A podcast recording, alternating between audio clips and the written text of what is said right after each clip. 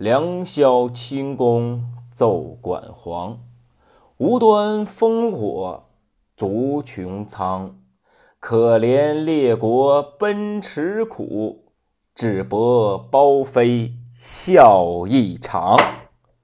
各位朋友，大家好，今天为大家讲的故事的名字叫做《烽火戏诸侯》。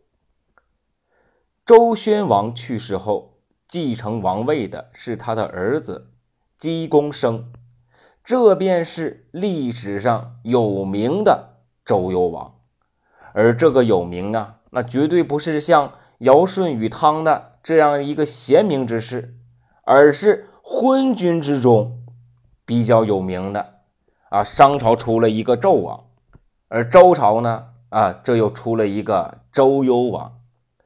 周幽王继位以后，全然不理朝政，整日里寻欢作乐，还派人呢到处的去搜寻美人。有个叫包厢的大臣向周幽王进谏，啊，希望他能够啊勤政。想不到周幽王反而不听劝告，啊，就把包厢关进了监狱。三年的时间，包厢依然没有得到释放。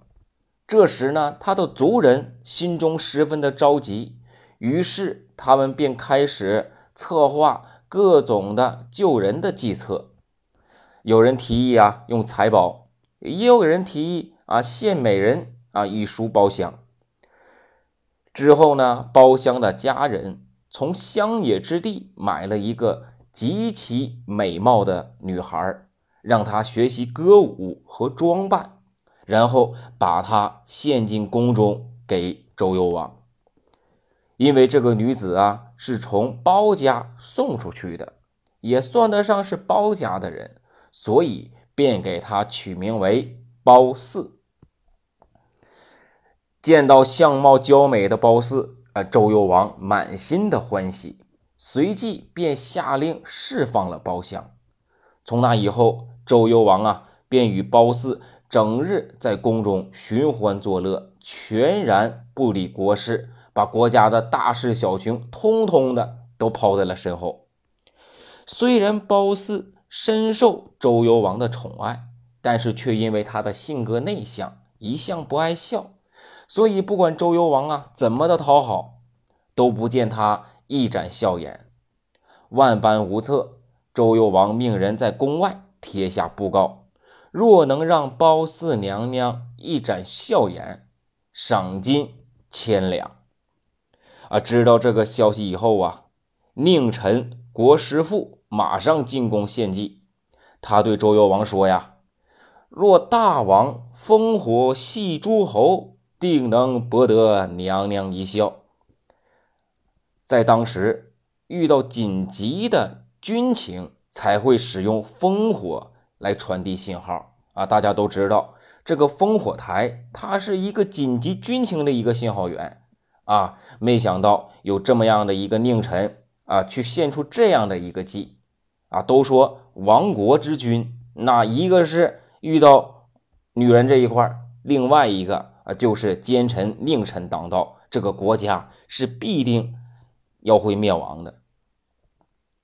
在骊山之上就耸立着二十多座烽火台，每座烽火台之间仅隔几里。用于西戎来犯时啊，通知各路诸侯。若是西戎前来进攻，烽火台上的烽火就会被依次点燃，看见烽火的诸侯便会迅速发兵救援。可周幽王听信国师父的话，竟然带着褒姒登上了骊山。白天他们吃喝作乐，天黑之后就命人点燃烽火。周围的诸侯看见烽火，以为西戎来犯，立即率兵前来救援。到达骊山后，却没有看见西戎的一兵一将，只听上山上有丝竹之音的传来。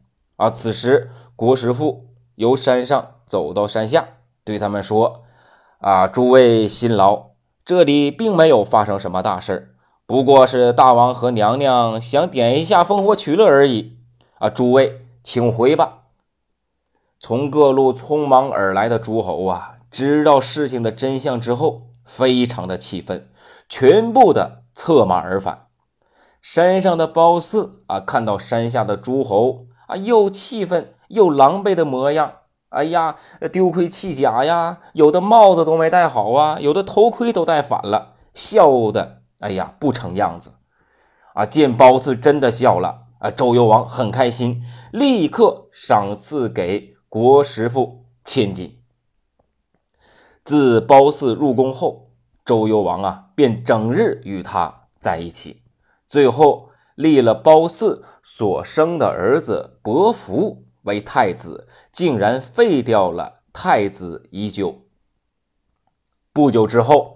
西戎前来攻打，周幽王慌忙让人点燃烽火，通知各路诸侯。由于上次的戏耍让诸侯铭记于心，再加上他们就根本不满意周幽王的昏庸，啊，竟然没有一个前去救援。很快，周都便被西戎的攻打而攻破了。西戎的士兵啊，杀死逃到骊山下的幽王。和伯服抢走了貌美娇容的褒姒。周幽王被杀以后，元太子依旧在申侯、鲁侯和许文公等人的拥立下，在申国登基，这便是周平王。后来，周平王返回镐京，见镐京的战争之中啊，已经被毁得面目全非了。虽在。公元前七七零年，下令将都城东迁至洛邑，历史上以此次迁都作为了界限，将迁都之前的周朝称为西周，将迁都后的周朝称为东周。各位朋友，这个故事就是烽火戏诸侯的故事了。好，谢谢各位，我们明天再见。